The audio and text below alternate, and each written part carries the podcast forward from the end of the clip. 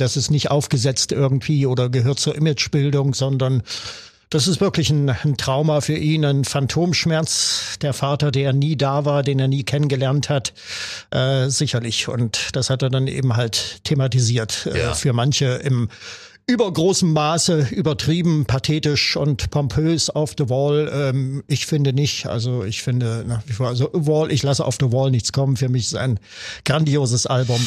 Tausend und eine Musikgeschichte. Musikgeschichte. Heute aus dem Jahr 1975. Einen wunderschönen guten Tag wünschen die beiden Musikverrückten. Hallo, Carsten Richter. Und Lutz Stolberg ist auch da, leicht erkältet, muss ja. man dazu sagen. Äh, aber es wird gehen, hoffe ich mal. Wir sind im zweiten Teil von unserem Pink Floyd Spezial. Ich nenne es jetzt einfach mal so. Über diese Band gibt es eine Menge zu erzählen. Deshalb haben wir in der vergangenen Folge beschlossen, wir machen einfach einen zweiten Teil draus. Diesmal genau. geht es um alles, was die Band ab Mitte der 70er so gemacht hat. Äh, da müssen wir natürlich über das große Konzeptwerk The Wall sprechen. Haben wir ja auch schon in vergangenen Folgen mal gemacht hier im Laufe des Podcasts.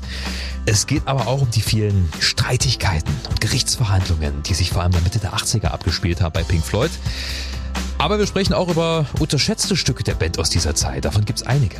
Und natürlich wollen wir auch über die Reunion damals beim Live Aid 2005 ansprechen und wie die Stimmung mittlerweile zwischen den ehemaligen Bandkollegen ist. So viel kann ich verraten, nicht die beste. Ja. Aber fassen wir nochmal zum Anfang ganz kurz zusammen. Lutz. Worum ging es denn bisher? Pink Floyd 1965 bis 75. Ja, genau. In, äh, mehr oder weniger als Schülerband hat es angefangen, 1965 in Cambridge. Dann ging es in London weiter, wo die Herrschaften dann zum Studium äh, gegangen sind. Und ähm, ja, gab von Anfang an zwei maßgebliche Köpfe, Sid Barrett und Roger Waters. Und äh, Sid Barrett hat zunächst als Songschreiber und als Leadsänger das Geschehen bestimmt, hat also komplett das erste Album Piper at the Gates of Dawn zu mhm. verantworten, 67 1960 erschienen im psychedelischen Zeitgeist mit vielen Spielereien, aber mit, mit wunderschönen Melodien, Improvisationsgeist, der da auch schon äh, durchaus lebendig wird auf dieser Platte und der sich dann geradezu exzessiv bei Live-Konzerten durchgesetzt hat.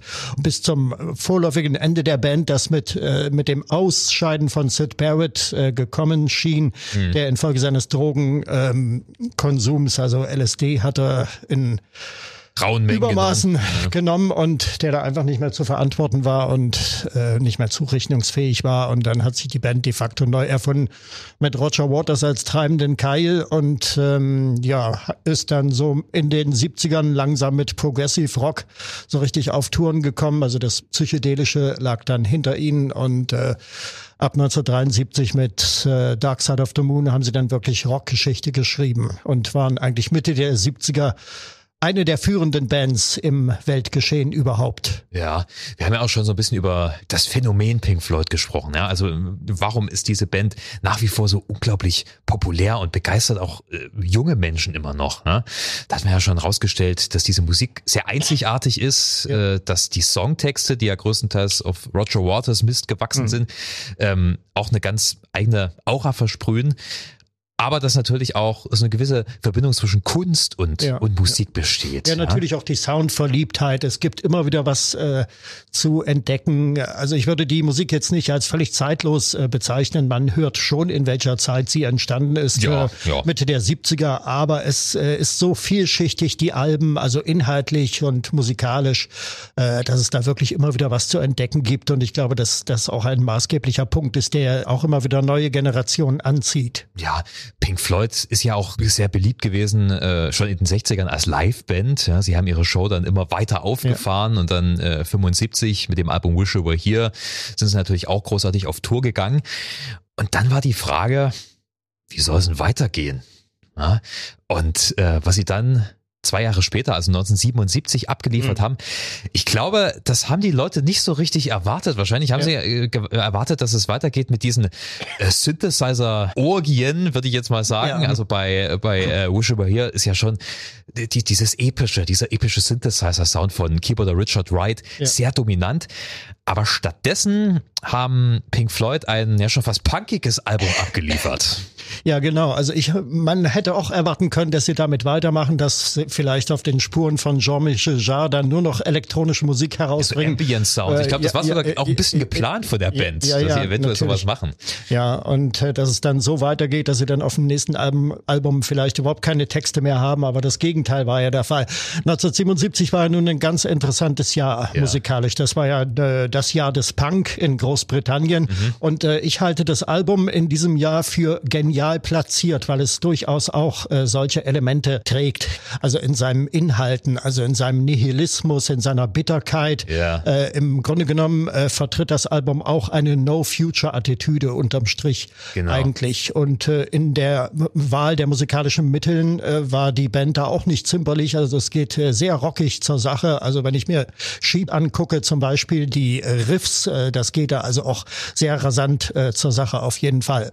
Also das Album Animals, das hat schon einige Leute überrascht damals. Ähm, man darf nicht vergessen, warum Punk überhaupt entstanden ist, diese ganze New Future Bewegung. Ja, vor allem in England, denn in England war die politische, gesellschaftliche Situation alles andere als schön. Ja. ja die Thatcher-Regierung war ja damals schon an der Macht. Es gab äh, eine hohe Arbeitslosigkeitsquote ja, ja, und tatsächlich so eine gewisse No-Future-Stimmung. Absolut, absolut. Es gab dieses große Minensterben. Also ja. der Bergbau äh, ging wirklich ähm, äh, in die Brüche da in Großbritannien, muss man sagen. Es, es, gibt ja auch von anderen Bands viele Songs über diese Ära. Also äh, Ghost Town beispielsweise von den Specials, wo mhm. das besungen wird, wo ganze Landstriche eben veröden, in den kleinen Städten keine Menschen mehr sind, eben nur noch Geisterstädte und so. Und ja. das war dieser, dieser allgemeine Skeptizismus, diese äh, wirtschaftliche Depression damals, äh, die sich über das Land legte. Und äh, auf diesem Zug fährt auch das Album. Ja, Roger Waters greift quasi eine Idee von George Orwell auf, von ja. dem Schriftsteller. 1984 ist ja sein mhm. bekanntestes Werk. Farm der Tiere kennen auch viele. Ähm, in diesem Buch geht's ja eher, ist ja eher eine Parodie auf das stalinistische Zeitalter und auf die ganze äh, russische Revolution damals. Was Roger Waters macht, ist, dass er eher das kapitalistische System ja. verhunzt. Er unterteilt quasi die Menschheit in drei Gruppen. Du hast einerseits die Hunde, Dogs, ja. ja, also äh, jede Gruppe bekommt auch einen eigenen Song, ja. die quasi die kapitalistischen Aufsteiger das sind. sind. Das sind die Aufsteiger, die also das Heft des Handelns in der Hand haben. Ja, die Schweine sind die Moralapostel, ja, ja also das, was äh, Waters wahrscheinlich da häufiger in der Politik erlebt hat, seiner genau. Meinung nach, ja.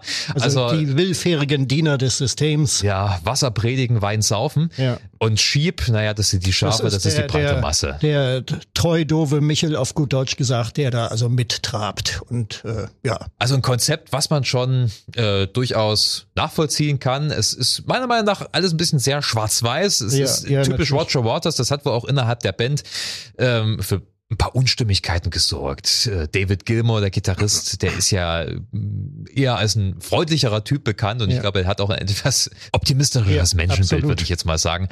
Aber das, was letzten Endes dabei rausgekommen ist, ist meiner Meinung nach ein richtig tolles Album. Ja, absolut. Also wie gesagt, auch wenn die Punks damals T-Shirts getragen haben, wo drauf stand I hate Pink Floyd, ja. äh, sie waren im Grunde genommen ganz genial platziert mit diesem Album in dieser Zeit. Und äh, ich habe schon die musikalischen Mittel angesprochen. Also sicherlich geht geht äh, Docs äh, 13 Minuten, ja. äh, Sheep geht glaube ich 11 Minuten. Also das geht nicht kongruent jetzt mit den zwei Minuten Statements der Ramones, um mal ein Beispiel nee, nee. Äh, zu nehmen. Aber wir haben da durchaus musikalische Verwandtschaften. Also wie gesagt die rauen Riffs und dann, äh, was mich immer da fasziniert, der scharfe schneidende Gesang von Roger Waters. Ja. Der ist nie schön wirklich nicht. Ja. Aber er ist so expressiv und, und äh, er, er ist der beste Interpret seiner eigenen Texte. Ja, wir hatten uns ja schon in der vergangenen Folge darüber unterhalten. Ein paar Sachen singt auch Gilmore und ich finde, das ist auch wieder gut platziert. Also das, was zu Gilmore passt, ja. das singt er auch. Ja, klar. Aber die Hiobsbotschaften, ja. die verkörpert Roger Waters. Ja, und äh, die Riffs, das ist ja wirklich richtig schön rockig.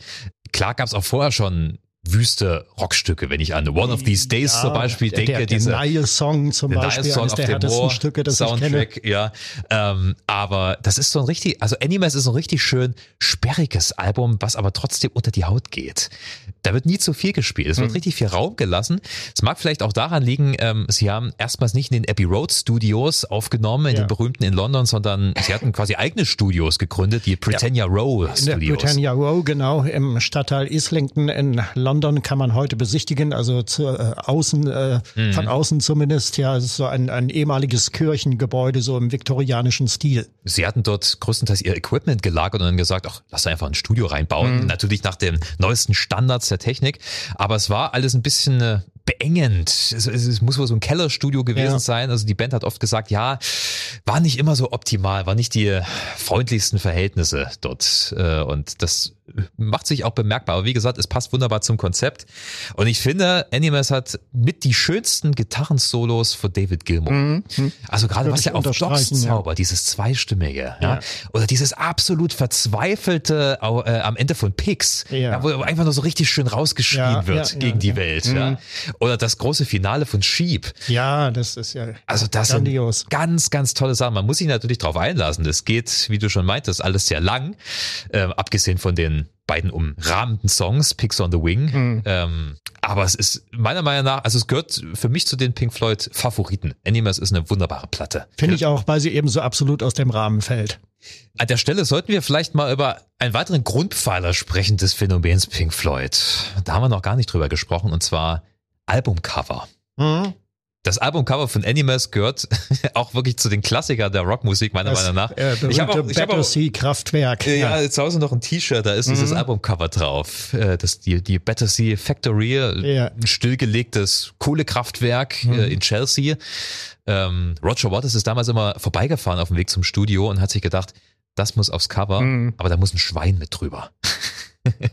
und dann haben die ja ganz in, in, in mühevoller Kleinarbeit richtig ein aufblasbares Schwein drüber Ja, fliegen lassen. Es gab mehrere ähm, Aufnahmetage und einmal ist dieses aufblasbare Schwein sogar abgehauen. Abgetrieben, abgetrieben, ist also völlig außer Kontrolle geraten und es gab da einen Tohuwabohu, ähm, das sogar den Flughafen den, den Flugverkehr beeinträchtigt hat. Also der Luftverkehr äh, wurde gesperrt und äh, das Schwein, es gab dann immer wieder Sichtungen irgendwo, wohin es, es muss ein sehr windiger Tag gewesen Ja. sein und äh, es ist, glaube ich, dann irgendwo auf einem Feld dann, glaube ich, niedergegangen. Ja, aber was rausgekommen ist, ist letzten Endes wirklich ein richtig schönes Albumcover. Also, Ja. also das fasst sehr, sehr gut ähm, die, die Ästhetik von Pink Floyd zur damaligen Zeit Mhm. zusammen. Sollte man den Namen Storm Ferguson noch Ja. äh, erwähnen, also Hypnosis hieß das äh, Künstlerkollektiv, das Mhm. für die Gestaltung, die haben dann noch viele andere äh, Albencover gemacht, das war dann ein Schwerpunkt von ihnen, aber äh, Ja. Pink Floyd, äh, dadurch haben sich in die Geschichtsbücher eingetragen. Sie haben ja im Prinzip, also Piper the Gates of Dawn glaube ich nicht, aber Up Saucer Full of Secrets haben sie ja, glaube ich, nahezu alle Albumcover, wenn mich nicht alles täuscht, beigesteuert. Ja.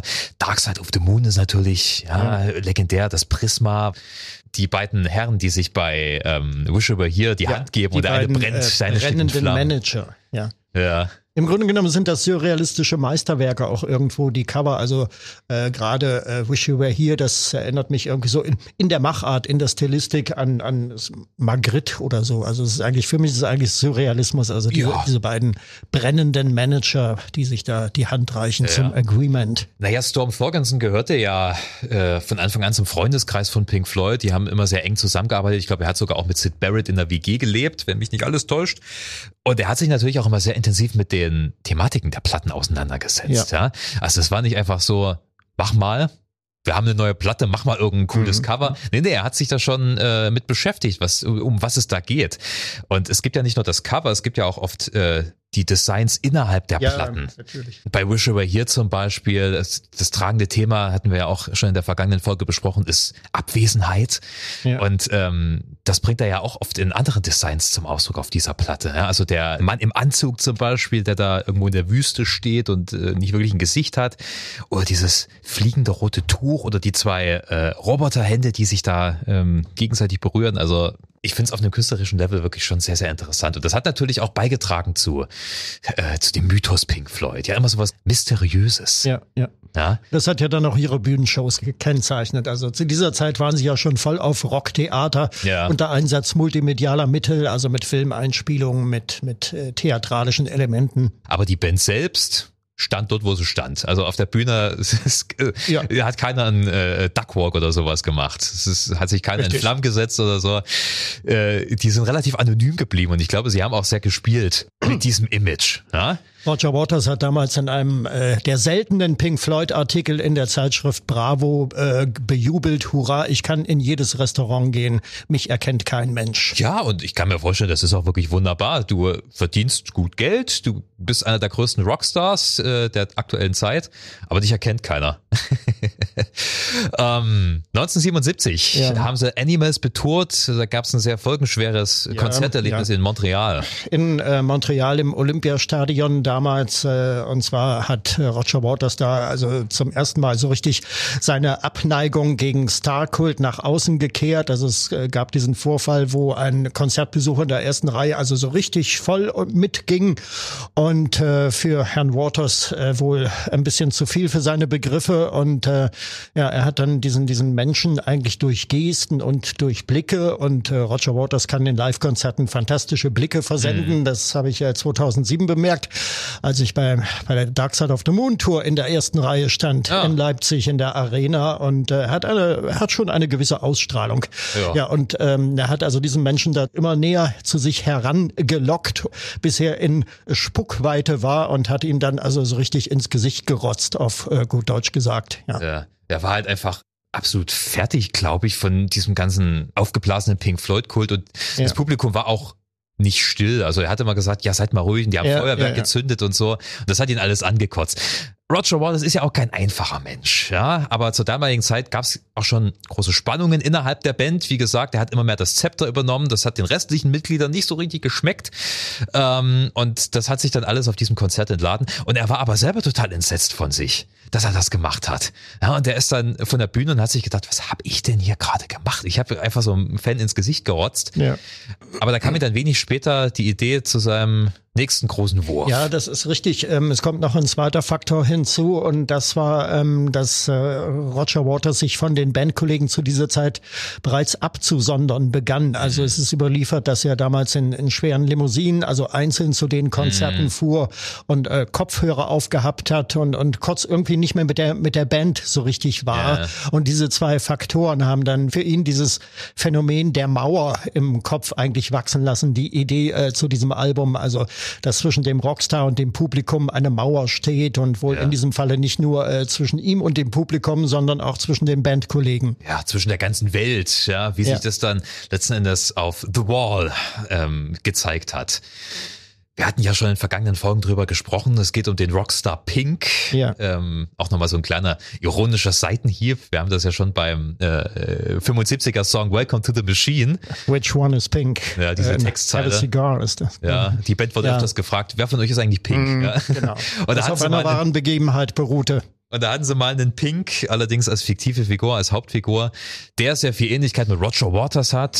Ähm, sein Vater ist im Zweiten Weltkrieg gefallen, sein Großvater im Ersten Weltkrieg.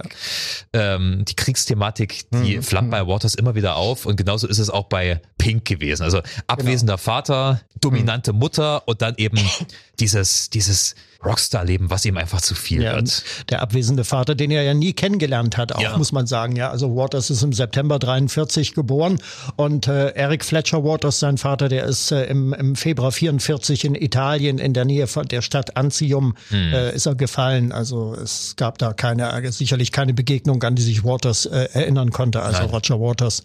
Sicherlich nicht. Und das ist ja auch ein Thema, was ihn bis heute verfolgt. Ja. Es zieht sich wie ein roter Faden durch sein Schaffen. Man glaubt es ihm aber auch. Ja. Also ich, äh, das ist nicht aufgesetzt irgendwie oder gehört zur Imagebildung, sondern das ist wirklich ein, ein Trauma für ihn, ein Phantomschmerz. Der Vater, der nie da war, den er nie kennengelernt hat, äh, sicherlich. Und das hat er dann eben halt thematisiert. Ja. Äh, für manche im übergroßem Maße übertrieben, pathetisch und pompös auf The Wall. Ähm, ich finde nicht. Also ich finde nach wie vor, also Wall, ich lasse auf The Wall nichts kommen. Für mich ist ein grandioses Album. Ja, The Wall ist ist Musiktheater, man kann es nicht anders sagen. Auch das, was sie dann später live auf die Bühne gebracht haben. Ja? Ja. Also es, es hat ja im Prinzip alles, was, was eine Rockoper hat. Es, es hat Themen, die sich durchziehen, die immer wieder aufkommen. Also Mhm. es ist Another Brick in the Wall Thema. Das da, da, da, da, da, da. Das taucht immer wieder Ja. in unterschiedlichen Gewand in einzelnen Songs auf. Ähm, es wird eine durchgehende Handlung erzählt. Es gibt ein großes Finale. Trial, der Gerichtshof. Ja. Und es ist halt von Anfang bis Ende wirklich sehr, sehr gut konzipiert. Äh, War es am Anfang nicht, muss man dazu sagen. Also Waters hatte quasi zwei Ideen. The Wall und The Pros and Cons of Hitchhiking. Richtig, genau. Äh, Zweiteres ist dann äh, ein Soloalbum später geworden. Er hat quasi die Ja. Band vor die Wahl gestellt. Ja, das war 1978, da hat er ihnen beide Konzepte vorgestellt und äh, die Band hat sich dann für The Wall entschieden, weil, so wird äh, David Gilmour zitiert, weil die Songs stimmten für ihn. Ja, aber es gab noch sehr, sehr viel Hand anzulegen. Es kam noch erschwerend hinzu, die Band war damals finanziell extrem in den Miesen. Ja. Die hatten äh, ähm, Steuern sparen wollen und sich auf so einen windigen Geschäftsmann eingelassen, der gesagt hat, ihr müsst investieren. Und das haben sie gemacht zum Beispiel in schwimmende Restaurants oder in Skateboards. Also die haben teilweise gar nicht mehr gewusst, in was sie investieren. Und das waren alles Rohrkrepierer. Und die hatten, glaube ich, dann zum Schluss zwei Millionen Pfund Schulden. Ja, und da stand auch der Fiskus noch auf der Matte, also eine Hat noch, äh, hohe. Steuernachzahlung gab es dann auch noch, ja. Ja, und die Band hat sich nicht anders zu helfen gewusst, ist ins Exil geflüchtet. Haben damals einige Rockbands aus England gemacht, muss man dazu sagen. Äh, Pink Floyd haben in Frankreich Exil gefunden Mhm. und da ist dann auch ähm, sind zumindest die ersten Songs von The Wall entstanden. ja. Später Los Angeles noch in Ja. erheblichem Maße, ja. Also sie waren ein Stück weit auch unter Zugzwang. Sie mussten eine gute Platte abliefern. Ja. Ja, und vor allem haben sie mal einen Hit gebraucht und der kam ja dann auch äh, prompt mit Another Brick in the Wall. Das war der erste Eindruck, den man von dem Album überhaupt Ja. hatte und äh, ich war natürlich damals auch äh, im Kopf mit dem Namen Pink Floyd beladen und dachte mir, das muss ja einfach super werden, wenn die was Neues haben und äh, Ja. was kommt jetzt? Shine on Your Crazy Diamond, Fortsetzung oder irgendwas in der Richtung und dann kam da so, ein, so ein schnöder Disco-Song. Ne? Ich muss auch sagen, es ist einer der langweiligsten Pink Floyd Songs, die es gibt. Das Gitarrensolo ist 79. gut. Das Gitarrensolo ist Ja, grandios, ja. wie, wie alle Gitarrensolos von David Gilmour, klar. Aber ansonsten passiert da ja nicht weiter was. Nein, es, es gibt eigentlich nur eine Strophe, die wird zweimal wiederholt. ja. Einmal singen äh, Waters und Gilmore äh, zusammen und äh, dann äh, der berühmte Schulchor, der berühmt-berüchtigte Ja. aus Islington, aus einer äh, Grundschule, die übrigens nur ein paar hundert Meter entfernt ist da von dem Britannia Row Studio. Ja. Wenn man in London mal so eine, eine Rock'n'Roll-Tour mitmacht, wo man also den lieben langen Tag lang äh, in einem kleinen Bus durch die Stadt gefahren wird, zu allen möglichen äh, Lokalitäten in Sachen Rock und Pop, dann kommt man da vorbei. Dann wird einem Britannia Row gezeigt von draußen und dann auch, und da hinten, da ist die Schule, die existiert übrigens heute noch. Ja, der Musiklehrer wurde, glaube ich, gefeuert oder zumindest vorübergehend suspendiert, der äh, diesen Kinderchor aufgenommen Ja, hat, ja. der das geleitet hat, weil, naja, damals Ende der 70er war das in Großbritannien noch nicht so beliebt, im Schulsystem zu singen, äh, we don't need no education, Ja, ja. wir brauchen keine Ähm, Bildung. Für Roger Waters war ja wichtig, dass der Chor nicht zu schön klingt. Also Ja. sie hätten ja auch einen professionellen Kinderchor da anheuern können, aber nee, es sollte so ein, so, so ein gemischter Schülerchor sein. Es sollte wie auf dem Schulhof klingen und Ja. das tut es ja auch. Also, der Song ist ausgekoppelt natürlich nicht so spektakulär, aber im Gesamtkontext Ja. erfüllt er wunderbar seinen Ja, Zweck. natürlich. Ja, es gibt ja auch noch weitere Parts von Another Brick in the Wall. Part One ist ja dieses düstere, Ja, unheilbare. dieses, die Kriegserinnerung praktisch, also der Verlust des Vaters, ja. Ja, Daddy, else did Julie for me? Und äh, im dritten Part. Snapshot in the Family Album. Ja, ja. Und, und im dritten Part ist Pink dann langsam am Durchdrehen. Ne? Also Ja. im Laufe der Platte dreht er immer mehr durch und er verwandelt sich dann in so eine Art ähm, faschistischen ähm, Diktator. Diktator, ja. was dann auch wieder so ein bissiger Seitenhieb auf das ganze Rock-Business ist. Ja. Wahrscheinlich kam sich Roger Waters wirklich manchmal auf der Bühne vor wie ein Diktator, der mit dem Publikum alles anstellen konnte. Im Laufe des, äh, das war dieses Jahr, glaube ich, ist das Waters alles äh, zum Verhängnis geworden, weil Ja. Lächerlich, also ich kann es nicht anders sagen, ja. man muss dazu sagen, also Roger Waters ist eine umstrittene Person mittlerweile und ich bin auch nicht mit allen politischen Aussagen d'accord, aber ähm, ihm wurde ja angekreidet, als er in Deutschland auf Tournee war, ähm, dass er eben Teile von The Wall aufführt mit dieser faschistischen Uniform, die er schon seit Jahrzehnten auf die Bühne bringt. Und jeder weiß, Ja. dass das, er, er verarscht das, dass das gehört zu seinem Konzept, Ja, zum natürlich. Bandkonzept. Seine Ermittlung der Berliner Polizei, das bezog sich wohl auf das Berlin-Konzert und dann gab es in München, gab es noch eine kleine Protestversammlung am Rande des Konzertes, wo ebenfalls gegen dieses Outfit da äh, demonstriert wurde. Ich weiß nicht, vielleicht sollten sich die Leute erstmal kundig machen, äh, worum es darin überhaupt geht in The Wall. Und insofern fand ich das schon äh, ziemlich hanebüchen. Ja. ja, es ist diese, diese Fantasie, äh, der, der Umgang des Rockstars mit dem Publikum, der sich schon wie ein äh, Diktator da vorne gebärden kann. Das ist natürlich immer, liegt immer auch in der Verantwortung des Rockstars selbst, wie er dann mit dieser Situation da umgeht. Ob er äh, abdreht, also so wie in diesem Falle Pink in Ja. The Wall oder eben auf dem Teppich bleibt halt. Und ähm, ja, dieses ähm, diese Konzertuniform mit der Fantasiearmbinde Ja. und mit den gekreuzten Hämmern und äh, das gab es also schon während der Show äh, 1980, 1981. Damals hat Pink Floyd in Dortmund gespielt. Kein Mensch hat sich darüber aufgeregt Ja. über dieses Outfit. Ganz, ganz im Gegenteil, die Band wurde bejubelt und äh, 1990 im ehemaligen Todesstreifen im Potsdamer Platz, wo Waters dann ja The Wall Solo mit einem Star-Ensemble da nochmal aufgeführt hat, da gab es ja dann ähnliche Szenen und damals hat sich auch kein Mensch daran gestört. weil man das Gesamtkonzept im Blick hatte. Und das ist jetzt auch so typisch für unsere schnelllebigen Medien. Da wird irgendwas rausgegriffen und aus dem Zusammenhang gerissen.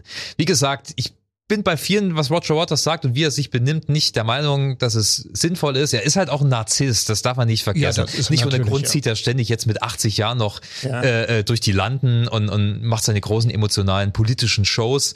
Aber was das betrifft, ich meine, er bringt, er bringt ja auch den Diktator dann regelmäßig zu Fall. Darum geht's ja auch Ja, bei natürlich, ne, Die Mauer wird eingerissen. Mauer wird eingerissen. Es Ne? endet ja eigentlich im Guten sozusagen. Ja. Also da ist, haben wir dieses Schlussmotiv, The Trial, der Gerichtshof, Hm. wo äh, praktisch über, über die Gefühle, über die Neurosen von Pink äh, Gericht gehalten wird und, und alle wichtigen Personen aus seiner Erinnerung, die diese Mauer mitgebaut haben, die einzelnen Steine dann nochmal auftauchen, also die Mutter, die Geliebte und so weiter, die Lehrer. Und ähm, dann zum Schluss ähm, heißt es dann, äh, also verurteilt ihn das Gericht dazu, die Mauer einzureißen. Und äh, das ist dann auch das Schlussmotiv, dann tear down the wall und Ja. dann fällt die Mauer unter großem Krachwumm ein und äh, das ist dann eigentlich ähm, ja der positive Abschluss. Ja, ein recht versöhnliches Ende für Pink Floyd Verhältnisse. Ja, also das Besondere an The Wall ist, äh, das Album hat mich selbst äh, 1980 äh, kreativ herausgefordert, weil ich die Songs, die man damals wirklich zuhauf im Radio hörte, äh, ja, weil die mich natürlich äh, gefangen haben und ich dran interessiert war, dieses Album irgendwie zusammenzukriegen, was natürlich zu DDR-Zeiten denkbar schwierig war. Äh, es gab da zunächst einzelne ähm, Mitschnitt-Veranstaltungen, also Mitschnittsendungen im Radio. Äh, da wurden dann also die Seiten The Wall 1 bis 4 äh, vorgestellt, Ja. in großen Abständen, zum Teil in mehreren Wochen Abständen dazwischen. Und äh, das konnte man nun nicht alles aufnehmen und man hat es auch nicht mitgekriegt, immer wann jede Folge lief. Und äh, demzufolge hat man da auch ein bisschen was verpasst. Und äh, ich war also 1980 eigentlich nur damit beschäftigt, mir The Wall auf meinem Kassettenrekorder irgendwie zusammenzupuzzeln, äh, die einzelnen Songs und die richtige Reihenfolge kannte ich natürlich nun auch nicht. Und dann zum Schluss hatte ich dann die Seiten drei und vier, die hatte ich dann komplett, aber mit Ja. den Seiten eins und zwei, da hat's noch gehapert. Ah. Und äh, ja, dann habe ich mir im Kopf äh, zurechtgesponnen, äh, die Inhalte, die Texte. Ich meine, ich konnte schon ganz gut Englisch damals Ja. für DDR-Verhältnisse, aber alles hat man ja auch nicht mitbekommen und ähm, habe mir dann im Kopf so die Story zusammengesponnen. Vieles stimmte, vieles natürlich auch nicht, aber äh, es war zumindest sehr, es hat mich kreativ gemacht auf diese ganz besondere Weise. Und dann wurde in der Nacht vom 30. auf den 31. Dezember 1980 äh, bei Stimme der DDR The Wall nochmal komplett am Stück gespielt und das wurde auch groß und breit angekündigt, Wochen vorher schon und da konnte ich dann die Platte endlich, endlich mitschneiden. Oh Mann, muss ja eine Offenbarung für dich gewesen Ja, sein. das war's. Ich finde auf The Wall tatsächlich die emotionalen Stücke am besten. Das ist vielleicht auch das, was bei Pink Floyd vorher etwas zu kurz gekommen ist. Du hattest den wütenden Waters, Mhm. Ja. den Schreihals, aber diese sehr zerbrechliche Seite, die zeigt er auf The Wall erstmals so richtig ausführlich. One of My Turns zum Beispiel, das ist äh, mein Favorit. Mhm. Vor allem auch wegen dieses typischen spät 70er Synthesizer-Sounds. Ich glaube, Ja, Prophet ja. Mhm. 5 war das. Und das geht dann über in diesen Rocksong. Ja? Also es, es geht ja darum, dass der äh, Pink in seinem Hotelzimmer sitzt, und dann Mhm. kommt ein Groupie und er sitzt einfach nur apathisch da und guckt Fernsehen und dann fängt er an, Ja. alles zu zertrümmern. Das Hotelzimmer zu zertrümmern, das ist ja auch visuell sehr stark umgesetzt in dem Film. Ja. Dann, äh, The Fall. Und äh, bei Live-Konzerten war es auch so ähnlich. Da hat dann also auch bei, bei Roger Waters da so eine große Stehlampe durch die Gegend Ja. geschleudert und äh, einen Fernseher, glaube ich, da aus dem Fenster geworfen. Also es war von Anfang an ja auch ein Film geplant. Ja. Der wurde dann, ich glaube, 82 verwirklicht von Alan Parker. Richtig. ähm, Waters wollte selber die Hauptrolle spielen, aber es wurde dann schnell gesagt, nee, du lass mal Ja, lieber. es, es gab Probeaufnahmen mit ihm, aber Alan Parker muss alles andere als begeistert gewesen sein und hat dann gesagt, nee, das lassen wir lieber bleiben. Das ist Also, auch besser so. Da sind wir wieder bei der narzisstischen ja, Art. Roger von Waters mag Waters. theatralisch sein, aber er ist wahrscheinlich kein guter Schauspieler. Kann ich mir auch nicht vorstellen. Ja. Also die Platte ist, ich, ich habe sie lange nicht gehört. Ich, ich fand auch immer die erste, oder so- zumindest das, das erste Dreiviertel besser. Irgendwann wurde es mir zu, zu theatralisch. Also The Trial, mhm. das, das habe ich dann meistens auch geskippt. The Trial ähm, sprengt die Grenzen der Rockmusik. Das ist eigentlich Brecht-Theater, ja. was da äh, zelebriert wird. Das ist wie so, so ein Brecht-Weil-Singspiel irgendwie da mit diesen ja. verstellten Stimmen und äh, ja, sicherlich mit Absicht so eingefügt, aber ich finde es an der Stelle irgendwie, es catcht mich da nicht mehr. Aber was da vorkommt, das sind natürlich wirklich Höhepunkte. Mother, uh, Goodbye Blue Sky ist ja. wunderbar. Gut, ja, wunderbar, wunderbar. Ja. Is there anybody out there? Uh, nobody home und natürlich Comfortably Numb mit dem legendären David Gilmour Gitarrensolo. Da spielen sie jetzt noch mhm. Gitarristen die Finger wund. Uh, das ist gehört quasi zum Standardrepertoire und ist auch live immer. David Gilmour wurde ja dann extra auf so einer Hebebühne hochgefahren und er stand quasi auf der Mauer und hat da soliert. Mhm. Wie gesagt, sie haben es dann ausführlich betourt. in nicht allzu vielen Städten, weil es war eine aufwendige Produktion. äh, deswegen gab es in einzelnen genau. Städten mehrere also, Termine. Ja. Also die Idee war eigentlich jetzt, dass wegen des Aufwandes, dass äh, die Menschen äh, zu diesem Konzertort pilgern und ja. nicht umgekehrt, dass also die Band jetzt nicht da äh, durch die ganze Welt tourt damit, sondern nur an mehreren festen Orten äh, das Spektakel aufführt. Und das waren also Los Angeles, da ging es los, äh, schon im, im Januar mhm. 1980, dann äh, New York, dann London natürlich. Ja mehrmals und äh, Dortmund als ja. vierte Stätte äh, im Februar 1981, ja. Ungefähr eine Woche lang wurde da äh, jeden Abend dann The Wall äh, performt. Die Band selbst war zu diesem Zeitpunkt ja schon mehr als zerstritten. Keyboarder Rick Wright gehörte gar nicht mehr zur Band, der war Richtig. quasi Session-Musiker. Ja. Äh, also es gab ja schon während der Aufnahmen zwischen, vor allem zwischen ihm und Roger Waters Streit. Erheblichen Zoff, ja. Das Plattenlabel hat irgendwann mal gesagt, pass auf, wenn ihr das im Oktober 79 schon rausbringen könnt, das Album, wenn ihr es bis dahin fertig bekommt, dann kriegt ihr noch einen Bonus von uns. Das wollte Roger Waters natürlich, weil wie gesagt, die Band hatte Schulden. Rick Wright war allerdings im Urlaub. Mhm. irgendwo auf Rhodos, irgendwo in Griechenland ist er da lang geschippert und hat sich partout geweigert, äh, aus dem Urlaub wiederzukommen.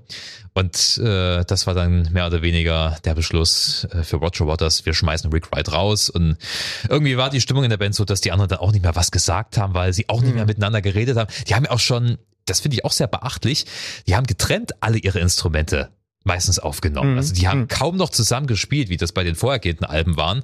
Und trotzdem klingt die Platte eigentlich sehr dicht. Ja, man hört ja. nicht, dass das alles getrennt eingespielt ist. Also ja. das äh, muss man dann auch sagen. Bob Ezrin, der genau. Produzent, ein kanadischer mhm. Produzent, der hat da echt, also erstmal hat er das ganze Konzept gerafft und und äh, ähm, ein Stück weit konkretisiert und vereinfacht. Und dann ähm, hat er auch im Studio gute Arbeit geleistet. Ja, natürlich. Also Ezrin, äh, bekannt durch Alice Cooper, hat glaube ich fünf Alben Lou mit Reed, ihm äh, produziert. Lou Reed. Ähm, viele andere, ich glaube, mit Kiss hat er auch gearbeitet. Ja. Und äh, Bob Eswin war eigentlich äh, der neue Vertraute, eigentlich der Partner für Roger Waters, also ja. gar nicht mehr David Gilmour zu, zu der Zeit. Also mhm. Gilmour war fast nur noch Erfüllungsgehilfe ja. zu der Zeit. Ähm, ja, mit, eigentlich ein, ein Waters Eswin Album, wenn wir denn so wollen. Ja. Esrin ist dann später auch in Ungnade gefallen. Roger Waters war auf einem großen Ego-Trip. Also so sehr, wie es auch um Einreisen der Mauern ging, so wenig hat er abgerissen, glaube ich, damals. Ähm, also die Band war absolut zerstritten und auseinandergelebt und äh, es gab dann noch mal ein letztes Album mit Roger Waters ja. 1983, wo dann schon stand äh, äh, ähm, a post a, post war Requiem Requiem for the post-war dream ja. written by Roger Waters performed by Pink Floyd. Der Alan Parker Film The Wall ist ja im September 82 angelaufen. Mhm. Äh, hat ziemliche Wellen geschlagen damals. Radio Luxemburg hat eine Sondersendung dazu gebracht, ja. Interview mit David Gilmour dazu. Und ähm, man hat das auch in der DDR mitbekommen, den Film. Mein sehnlichster Wunsch war natürlich, den irgendwann zu sehen, aber damit musste ich noch bis nach der Wende warten. Ja, und äh, es sollte dann eigentlich im Erfolg, äh, im, im Erfolgsstrudel des Films, der Film war recht erfolgreich, er mhm. wurde zwar von der Kritik verrissen, was ich bis heute nicht ganz verstehe. Aber er war durchaus erfolgreich, hat sein Publikum gefunden und äh, geplant war dann einen Soundtrack äh, dazu mhm. rauszubringen, weil ja die Songs im Film zum Teil äh, von denen auf der Platte abweichen. Ja. Und ähm, ja, da war also Roger Waters, so geht die Legende, schon auf der Fahrt ins Studio und er hörte dann im Autoradio vom Ausbruch des Falklandkrieges. Mhm. Und äh, Krieg, das war für ihn schon wieder ein, ein rotes Tuch ja. und ähm, da hat es in ihm gebrannt und äh, er drängte dann darauf, äh, The Final Cut äh, aufzunehmen, dieses Requiem für den Nachkriegstraum. Ja, Mal kurz zusammengefasst, äh, für alle, die überhaupt nichts mit anfangen können. Also Falklandkrieg äh, war quasi ein Konflikt zwischen Großbritannien und Argentinien. Ja, es ging um die Inselgruppe der Malvinen, mhm. auch Falklands genannt im Englischen. Und ähm, die äh, eigentlich zu Großbritannien gehören und äh, aber äh, von, von Argentinien ähm, eingenommen wurden. Eingenommen wurden. Da wurden also alte Machtansprüche wurden da, weil die früher mal zu Argentinien gehörten in der mhm. Vorkolonialzeit. Und äh, darum entbrannte sich äh, dann also der äh, Konflikt. Also die Argentinier besetzten die Falklandinseln und ähm, Großbritannien, Maggie Thatcher ließ sich das nicht bieten und äh, hat dann die Flotte losgeschickt und dann gab es also einen richtigen Krieg Anfang 82. Ein absolut sinnloser Krieg ja. um ein paar steinige Insel. Ja, genau. Ähm, das hat viele, viele Bands damals auch beschäftigt. Marillion zum Beispiel, Forgotten Sons, da haben wir auch schon mal drüber gesprochen. Mhm. Ne? Es sind fast tausend Soldaten gestorben bei diesem ja, wirklich ja. sinnlosen Krieg. Und Man kann sich auf YouTube alte Tagesschau-Folgen ja. aus der Zeit angucken, wo dann richtig über den Krieg da berichtet wird und da ging es also wirklich schon heftig zur Sache. Ja, ähm, und das war die Initialzündung für das nächste Konzeptalbum. Ähm, und wie gesagt, es ist nicht mehr wirklich ein Pink Floyd-Album, es ist ein Roger Waters-Album, äh, auf dem man zwei Pink Floyd-Musiker noch hört, und zwar Schlagzeuger Nick Mason und Gitarrist David Gilmore, aber auch nicht wirklich sehr viel. Ich, ich muss sagen, es, es gibt ähm, ein paar gute Songs. Es sind wieder, also mhm. Rogers hatte schon eine sehr emotionale Schiene da gefunden ab diesem Punkt. Er hat quasi den Stil gefunden, den er bis heute durchzieht. Ja, also er hat sich dann auch langsam verabschiedet von diesen lang elegischen Songs. Die sind alle mhm. etwas kürzer, dafür aber umso theatralischer. Ja, aber, theatralisch, aber zum Teil auch sehr schön, muss ich sagen. Also The Gunner's Dream zum Beispiel oder äh, Two Suns in the Sunset, den mag ich sehr, der Schlusssong. Ja. Auch wieder ein schon fast dystopisches Thema, also Two Suns in the Sunset. Ja. Jemand fährt mit dem Auto lang, guckt in den Rückspiegel und da sieht er zwei Sonnen. Einmal die normale ja, Sonne und ja, dann einen Atompilz. Genau. Äh, ich weiß nicht, ob man so ein Album enden muss. Mhm. Roger Waters hat es jedenfalls getan. Aber es ist eine, naja, ein Song, der sehr nahe geht und irgendwie kriegt er das immer wieder hin, auch heute noch. Ja, ja. Äh, ähm, Stück weit äh, liegt der Reiz auch in der Vereinfachung. Ich glaube, ein großes Vorbild von ihm ist ja auch Bob Dylan. Also mhm. wirklich eine spartanische Herangehensweise. Der Text steht im Vordergrund und, und die Emotionalität, die dabei vermittelt wird. Er hat sich da immer wieder dran abgearbeitet. Es gelingt ihm nicht immer, aber häufiger, würde ich mal sagen. Ja, der Radiomoderator Jörg Eckrich damals im Hessischen Rundfunk HR3 in den Pop-Novitäten, wo das Album vorgestellt wurde, der hat damals schon gesagt, es wäre eigentlich besser ein Roger Waters Solo-Album geworden. Damit hat er eigentlich mehr oder weniger die Zukunft von Pink Floyd schon vorweggezeichnet. Ja, ähm, kurz noch zur Rezeption damals. Ähm, das Album war im DDR-Rundfunk wiederum nicht komplett zu hören. Ja. Ähm, da war, wurde, glaube ich, nur Seite zwei gespielt. Auf Seite eins haben wir diesen Song äh, der Fletcher Memorial Home ja. mit der Textzeile Brezhnev took Afghanistan and ja. Begin took Beirut. Ja. Galtieri hit äh, the Union Jack. Also gemeint war äh, General Galtieri, der Chef der argentinischen Militärjunta, der es gewagt hatte, den Union Jack anzugreifen. Äh, aber nicht deswegen war ähm, äh, der Song verboten im DDR-Rundfunk, sondern natürlich wegen Brezhnev Brezhnev und wegen der sowjetischen Invasion in Afghanistan, die da beim Namen genannt wurde. Da wurde also diese Seite dann weggelassen. Da lief also nur die zweite Seite und die erste und das andere musste man sich dann wiederum zusammenpuzzeln. Und dann gab es aber irgendwo im, glaube ich, im, im, norddeutschen Rundfunk irgendwo eine Sendung, äh, eine Jugendsendung und die haben ja. die Platte dann also komplett gespielt. Es war ein Pink Floyd Album und es hat sich natürlich auch sehr gut verkauft. Es wurde sehr gut ja, vermarktet ja. und wie gesagt, es gibt ein paar schöne Songs, aber zu Recht sind sie nicht als Pink Floyd Klassiker in die Geschichte eingegangen. Nein, übrigens auch was das Cover angeht, das hat äh, Roger Waters mehr oder weniger allein gestaltet. Ja. Er hatte also so ein paar Militärabzeichen und Aufnäher und Schulterstücke hat Symbole, er auf einem, einem, schwarzen Untergrund gelegt und äh, hat es dann abfotografiert und das war dann eigentlich das LP-Cover. Und die ganze Pink Floyd-Situation wurde immer kniffliger. Also ich glaube 84 hat er ja dann The Pros and Cons of Hitchhiking ja. veröffentlicht, das was er seinen Bandkollegen vorher als Alternative zu The Wall vorgeschlagen hat. Die restlichen Bandmitglieder hatten auch Solo-Alben mhm. schon draußen, konnten auch nicht wirklich ähm, irgendwie äh, Material beisteuern. Und es gab ja auch Missverständnisse in der Band. Also die haben sich wohl alle getroffen. Die drei, die noch übrig waren, also Roger Waters, David Gilmore und Nick Mason, und ein Gespräch miteinander geführt, wie es weitergehen soll. Und dann haben sie aber wohl so horrend aneinander vorbeigeredet.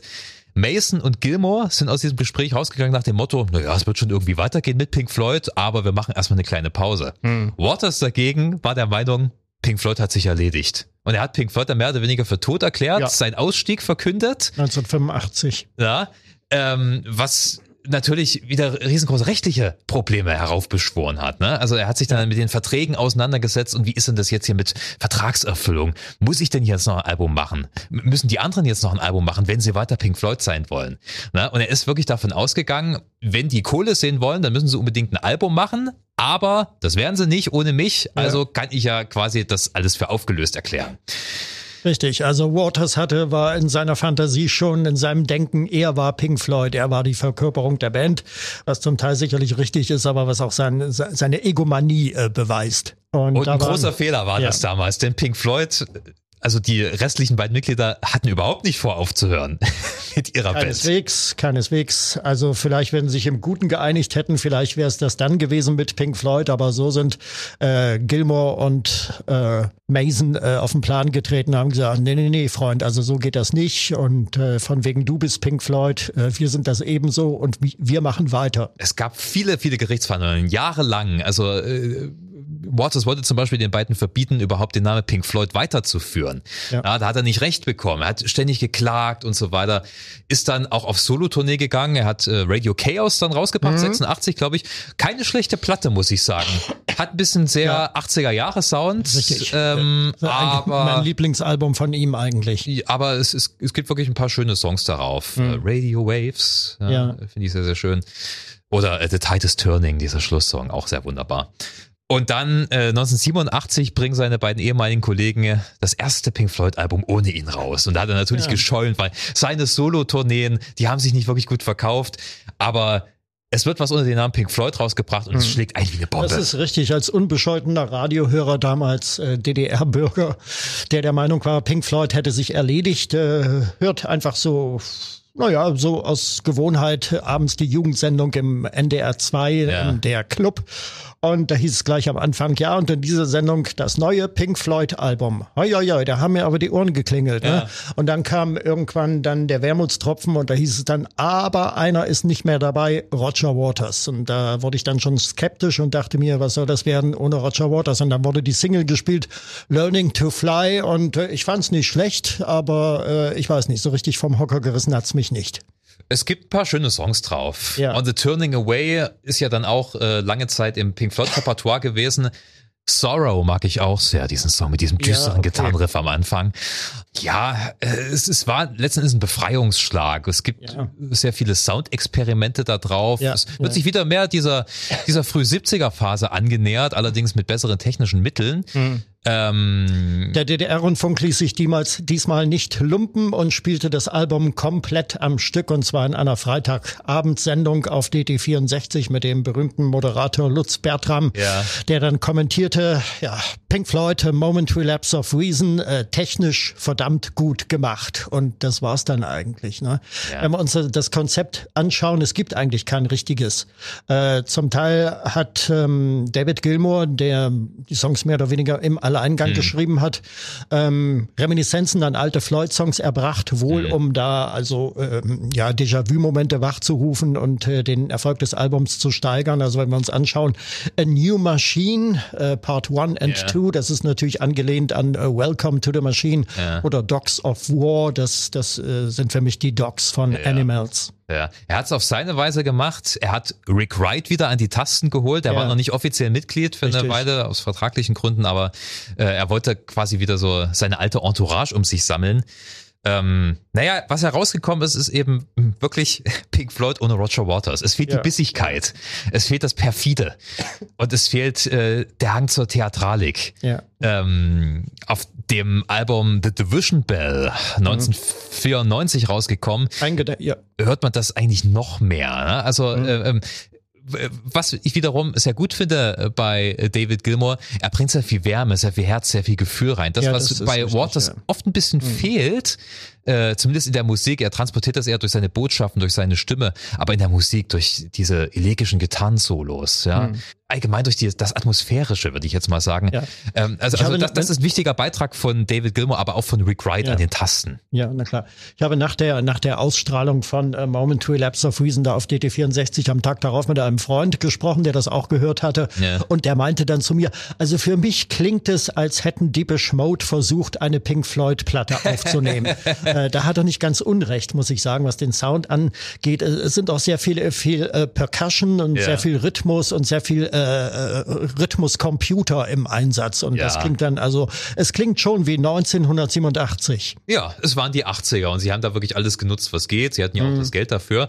Ja, trotz allem muss eine Lanze gebrochen werden für dieses Album, weil im Pop einerlei von 1987 und das war wirklich gravierend ja. damals. Also da gab es nur äh, Deepish Mode, wie schon angesprochen, dann gab es ein bisschen Boys. Madonna, Patcher Boys und da gab es noch so gruselige Eintagsfliegen wie Lessons in Love von Level 42, schauderhaft. Kein Level ja. 42-Fan. Äh, äh, nein, absolut nicht. Okay. Äh, und da wirkte das Album wirklich wie, wie ein Edelstein eigentlich, wie ein Diamond. Und dann kam äh, so fast zeitgleich kam dann noch äh, George Harrison mit Cloud 9 dazu. Ja.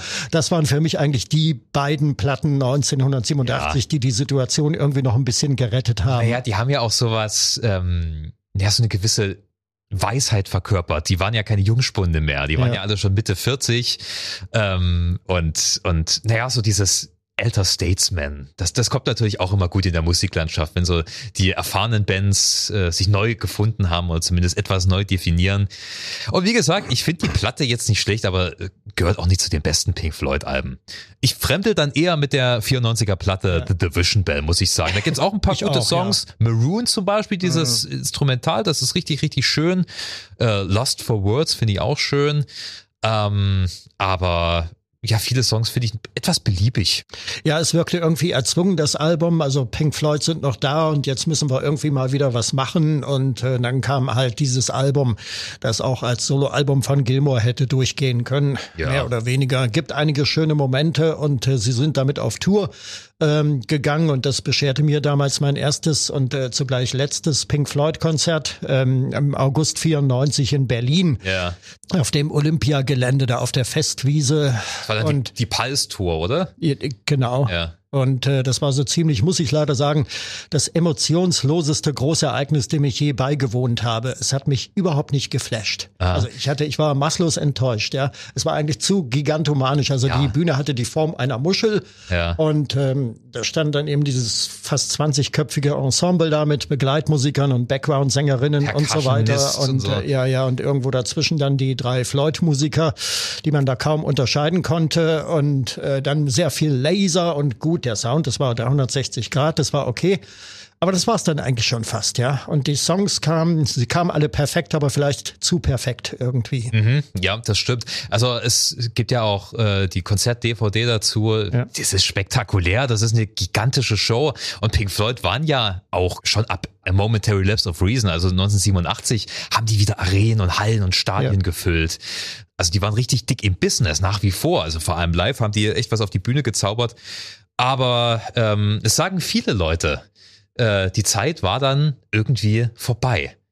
Und wahrscheinlich hat es die Band dann selbst auch bemerkt, denn ab da war im Prinzip erstmal gar nichts weiter. Zumindest ja. tourneemäßig. Richtig, dann gab es noch die Tour mal, und dann, genau, es, es wurden dann, dann kam immer, noch das Live-Album, das obligatorische ja, hinterher, Pulse. Und, und, es wurden dann natürlich auch immer mal so ein paar Compilations veröffentlicht, Best-ofs ja. und so weiter und so fort während Kollege Roger Waters äh, Anfang der 90er das ist meiner Meinung nach sein bestes Album Amused to Death rausgebracht mhm. hat. Eine riesengroße, ja. wunderbare Platte, die, glaube ich, auch sehr viele Pink Floyd-Fans glücklich gemacht hat. Also ich höre die bis heute sehr, sehr mhm. gern. Mhm.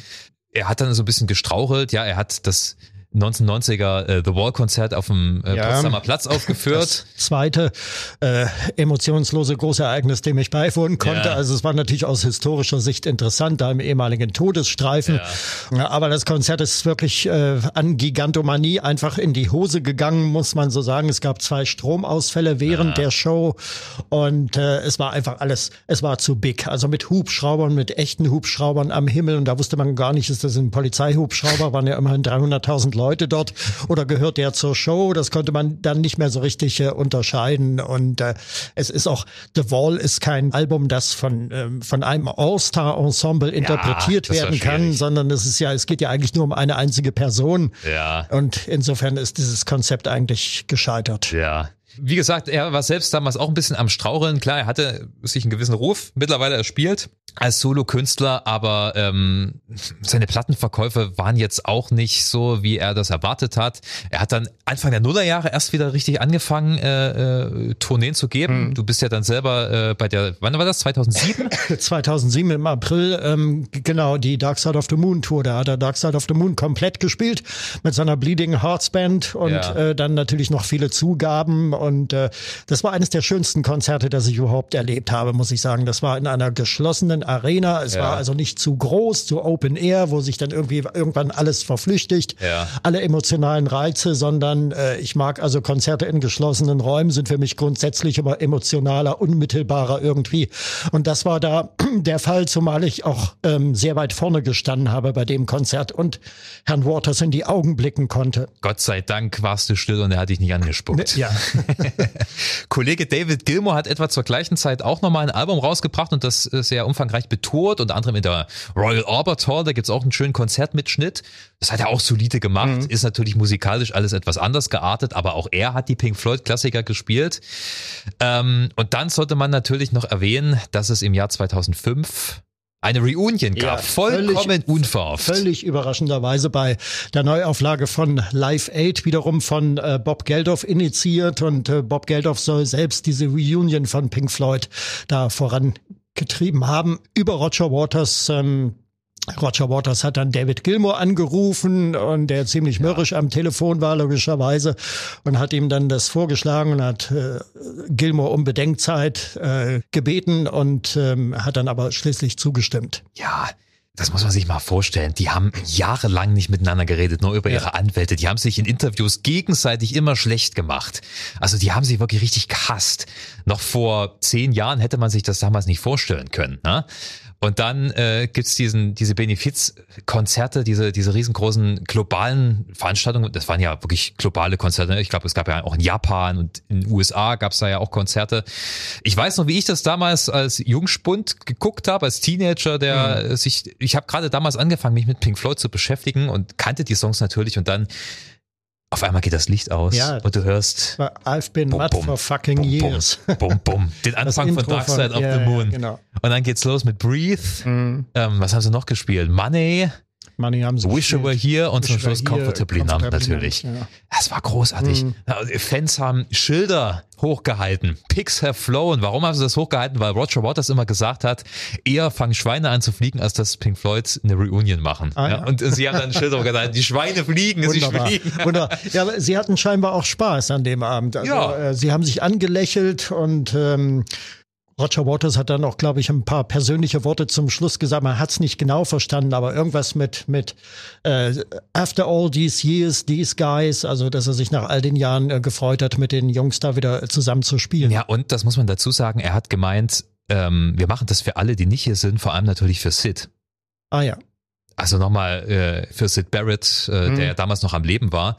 Ähm, das ist, also das zeugt auch schon von Klasse, muss ich sagen. Das fand ich sehr Absolut. sympathisch. Und ich hatte das Gefühl, die Band hat sich dann, naja, nicht direkt angenähert, aber sie haben wenigstens wieder miteinander geredet. Und als Roger Waters dann Anfang der 2010er mit The Wall ganz groß auf Tour war, ist bei einem Konzert ja auch David Gilmour wieder aufgetreten Hm. Ja, und stand dann auch wieder oben auf der Mauer und hat sein Ja, das war, glaube ich, legendäres Solo. 2013 in London, sogar Ja. im Earls Court wieder, genau. Ein völliger Überraschungsmoment. Man kann sich das angucken auf YouTube, Ja. wo dann ähm, David Gilmour da mit der, mit der Hebebühne da hochgefahren wird und dann plötzlich da oben steht und das Solo spielt bei Comfortably. Und da ein Aufschrei geht das durch das Publikum und dann kam später noch äh, Nick Mason auf die Bühne, auch noch zu guter Letzt. Und Beim da waren, Schlusssong, ja. da waren die drei lebenden Floyds dann wieder vereint für diesen einen Ja. Moment. Und Waters hatte da auch noch gesagt, ähm, also sinngemäß, als wir damals auf Tour waren, Anfang der 80er mit The Wall, da war ich ein ganz unangenehmer Mensch, aber das hat sich jetzt alles geändert. Ich freue mich total, dass hier so viele Leute sind und so. Und ich dachte, okay, Vielleicht mhm. kommt da noch mal was, dass sie zumindest ein Konzert zusammen spielen. Mit einem ja. Album hätte ich nicht gerechnet, mhm. obwohl es ja noch mal ein Pink Floyd Album gab, aber das bestand ja eher aus Archivaufnahmen, die sie damals in den 90ern ja. mit Rick Wright gemacht haben. Interessant, ja. weil das nähert sich sehr der psychedelischen Phase an und der früh 70er Phase, größtenteils Instrumentalsongs. Aber natürlich ist auch nicht der große Wurf. Haben sie aber auch nicht gewollt, glaube ich. Sie wollten einfach nochmal was machen zusammen. Ja, es ist ein respektables Alterswerk, das irgendwie äh, das Gesamtwerk abrundet. Ich glaube, unter dem Aspekt muss man es sehen Ganz und genau. mehr war da eigentlich nicht zu erwarten. Mehr aber, muss es dann auch nicht sein. Aber interessant doch ihre Spielfreudigkeit, also wie äh, psychedelisch sie da zum Teil äh, geklungen haben. Das sind ja, glaube ich, mehr oder weniger alles Sessions, die äh, bei den Aufnahmen zu der Division Bell, ja. also um 1993 entstanden sind. Und äh, für damalige Verhältnisse, da waren sie eigentlich, also da haben sie nicht einfach ihren Job im Studio gemacht, auch wenn dieses äh, zum Teil ambitionslose Album dann so klingt. Also ja. ich rede von Division Bell, ja. sondern viel interessanter war das, also was im Vorfeld da äh, in der Aufwärmphase im Studio passiert ist und das ist eben das Ergebnis von The Endless River. Ja. Das, äh, 2015 ist, glaube ich, äh, rausgekommen. Ich glaube 2014, ich bin mir gerade nicht sicher, ja. Ist auch egal. Mhm. Ähm, Gab auch eine Single daraus, das ist der einzige gesungene Song, ja. äh, Louder Than Words von äh, David Gilmour. Man kann es sich anhören. Ja. Ist okay. Fand ich aber nicht so spektakulär, muss ich sagen. Da fand ich die Instrumentals vorher ja. irgendwie besser. Ähm, naja, und äh, wie gesagt, ich hatte gedacht, im Laufe der Zeit, vielleicht finden die nochmal alle zusammen. Nick Mason, der Schlagzeuger, ist ja mhm. jetzt auf Tour mit äh, vor allem alten Pink Floyd. Full of Secrets, ja. Also alles, was vor 73 passiert mhm. ist, das finde ich großartig. Also der spielt auch eher in gemacht. kleineren Hallen. Ja. Ähm, und da ist auch mal Roger Waters aufgetreten. Also die zwei sind ja alte Studienkumpels, die verstehen sich jetzt wieder. Ja. Aber es gibt wohl wieder große Streitigkeiten im Lager Waters und Gilmore. Ja. Ähm, Unversöhnlicher denn je. Ja, es hängt wohl mit, sie hatten dann Animals nochmal neu rausgebracht und da gab es wohl Streitigkeiten um drum, in welcher Form und letzten Endes alles so Ego-Gerangel, habe ich das Gefühl.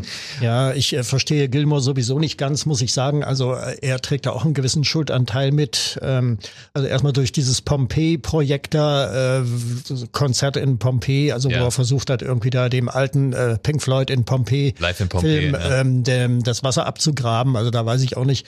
Es war ein gutes Konzert, was er da gegeben hat, aber es ist eigentlich, ähm, naja, es passt nicht so in den Kontext der Pink Floyd-Geschichte, ja. sage ich mal. Und dann hat er später ähm, geäußert, das vor ein paar Jahren ist noch gar nicht so lange her und ähm, in einem Interview mit diesem äh, typisch suffisanten Lächeln, äh, es gibt sicherlich eine Menge äh, Leute, denen Pink Floyd viel bedeutet. Ich gehöre nicht dazu und ja, äh, ja das ist irgendwie der Fangemeinde gegenüber nicht sehr nonchalant. Ich kann es nachvollziehen, er will auch als Solokünstler ernst genommen werden, aber sein großes Vermächtnis ist nun mal Pink Floyd. Ja. Das große Vermächtnis von Roger Waters ist aber auch Pink Floyd und auch das will er nicht so richtig wahrhaben. Also es, ich, ich glaube, die werden sich auch nicht nochmal versöhnen. Das wird ewig Streitigkeiten Nein, geben und also Waters, Der, der bringt ja dann auch demnächst seine Memoiren raus. Das will ich gar nicht lesen, Ach, weil er, der ist ja halt auch schon, ja. naja, ein Klugscheißer und sieht sich dann gezwungen, unbedingt Sachen richtig zu stellen, bei denen ich mir denke, Who cares? Wen interessiert? Ist richtig. Und das frage ich mich auch jetzt bei der Neuauflage von Dark Side of the Moon. Also bei der Neuaufnahme mit Roger Waters, nach dem, was ich da bisher gehört habe. Äh, es begeistert mich nicht. Nee, ich find's auch nicht so spektakulär. Ich find's schön, dass er immer noch was macht und dass er da, er, er baut da ja noch so Gedichte ein, wie ich das verstehe. Ähm, ja, das ist ganz nett, aber wie gesagt, äh, die, die Fans wollen trotzdem lieber Pink Floyd Hits hören. Und ich kann es ja. nachvollziehen. Ne? Inzwischen sind zwei nicht mehr am Leben. Also Sid Barrett ist 2006 gestorben mhm. und äh, Rick Wright an Krebs ein paar Jahre später. Und mhm. ähm, ja, ich denke auch von daher hat sich das mit der Band erledigt. Ja, aber es hätte mein Fanherz trotzdem irgendwie ein bisschen beruhigt, wenn Natürlich. sie wenigstens miteinander reden würden und, oder vielleicht mal so zu einem Charity-Gig zusammenspielen. Aber ich glaube, ich sehe es nicht. Ja, lass uns mal zum Schluss noch äh, das alles kurz ein bisschen zusammenfassen. Wir hatten ja eingangs schon in der vergangenen Folge gesagt, wir wollen diesem Phänomen Pink Floyd ein bisschen nachspüren. Also ich würde da jetzt mal so ein kleines Schlussplädoyer bringen. Ich finde, mhm. Pink Floyd ähm, sind so faszinierend, weil, also erstens, sie sind keine Hitband, sie sind überhaupt nicht für ja. die Charts, mal abgesehen von Another Brick in the Wall Part 2, aber ihre Musik hat so eine besondere Tiefe, ja, und diese epischen Klängen, die, die, die, die irgendwie verschmelzen mit den emotionalen, kraftvollen Texten, die regen so dermaßen die Fantasie an, dass sie eben deshalb Millionen Leute begeistern. Nicht ohne Grund. Ich, guck, guck mal, ähm, äh, Pink Floyd liefern Film-Soundtracks, ähm, Soundtracks für Tanzperformances, ja, Ballett. Mhm. Es gibt so viele äh, Balletts, die mit Pink Floyd-Songs arbeiten. Planetarium-Shows. Ja. Da wird auch ganz oft äh, Pink Floyd-Musik als Untermalung benutzt. Ja? Also Sie sind klar eine Rockband, aber sie vermitteln trotzdem irgendwie etwas, was darüber hinausgeht. Äh, schon fast so eine symphonische Strahlkraft. Ich weiß nicht, ob das jetzt ein bisschen zu hochtrabend klingt. Klar, ich bin ein Fanboy, aber Pink Floyd ist eben einfach durch die Verschmelzung von, also es ist nicht nur Musik, es ist immer irgendwie was anderes. Es hat ja auch viele künstlerische Aspekte und immer so was Mysteriöses. Hm. Und das macht, glaube ich, den Reiz von Pink Floyd aus. Ja, in der öffentlichen Wahrnehmung setzt sich dieses äh, Phänomen dann fort, dass man so als durchschnittlicher Popkonsument, der damals in den 70ern, also was weiß ich, 77 oder ab 75 schon, äh, die Charts im Radio hörte, die einschlägigen Hitparadensendungen, ja. dass da nie Pink Floyd vertreten war. Ja. Womit denn auch? Sie haben ja keine Hitsingles rausgebracht. Trotzdem war diese Band da. Man hat immer gewusst, okay, die haben jetzt ein neues Album draußen, aber man hört's nicht im Radio. Mhm. Und trotzdem haben die damit astronomische Umsätze Umsätze erzielt. Also das war das Phänomenale an Pink Floyd jetzt so in der Wahrnehmung. Ja, sowas gibt's wirklich selten. Also ich kenne kaum vergleichbare Bands. Ja, Pink Floyd. Ich könnte noch stundenlang drüber ja. reden. Wir haben jetzt schon wieder eine Stunde gequatscht, Lutz. Wollen wir noch einen dritten Teil machen? nee, lieber nicht. Wie wir uns die Zukunft äh, vorgestellt hätten, ja. Ja, vielleicht nochmal zum Schluss. Ähm, ist es natürlich schwer, das auszuwählen, aber was ist denn dein Favorit? Vielleicht Lieblingsalbum, Lieblingssong? Äh, mein Lieblingsalbum ist Wish You Were Here. Ja. Also da bleibe ich auch wegen dieser zum Teil meditativen und zugleich melancholischen Stimmung. Ja. Also das trifft mich voll. Und natürlich äh, The Wall, aber wobei The Wall unter anderen Gesichtspunkten betrachtet werden muss. Ja. Also ich bin auch bei der klassischen 70er Phase. Hm. Dark Side, Wish You Were Here, Animals ich finde viele andere Alben auch wirklich wunderbar, aber das sind so meine drei großen Favoriten. Ja, so viel zum Thema Pink Floyd. Ja, hat Spaß gemacht. Lieber Lutz, äh, es war mir eine Freude bei diesem Thema ganz besonders. Wir freuen uns auf die nächste Folge. Mal ja. gucken, äh, über was wir dann reden. Das entscheiden wir noch. Vielen Dank für deine Expertise und Sehr euch gerne. wie immer vielen Dank fürs Zuhören. Äh, bleibt uns schön gewogen, bleibt schön gesund. Bis Macht's bald. gut. Tschüss.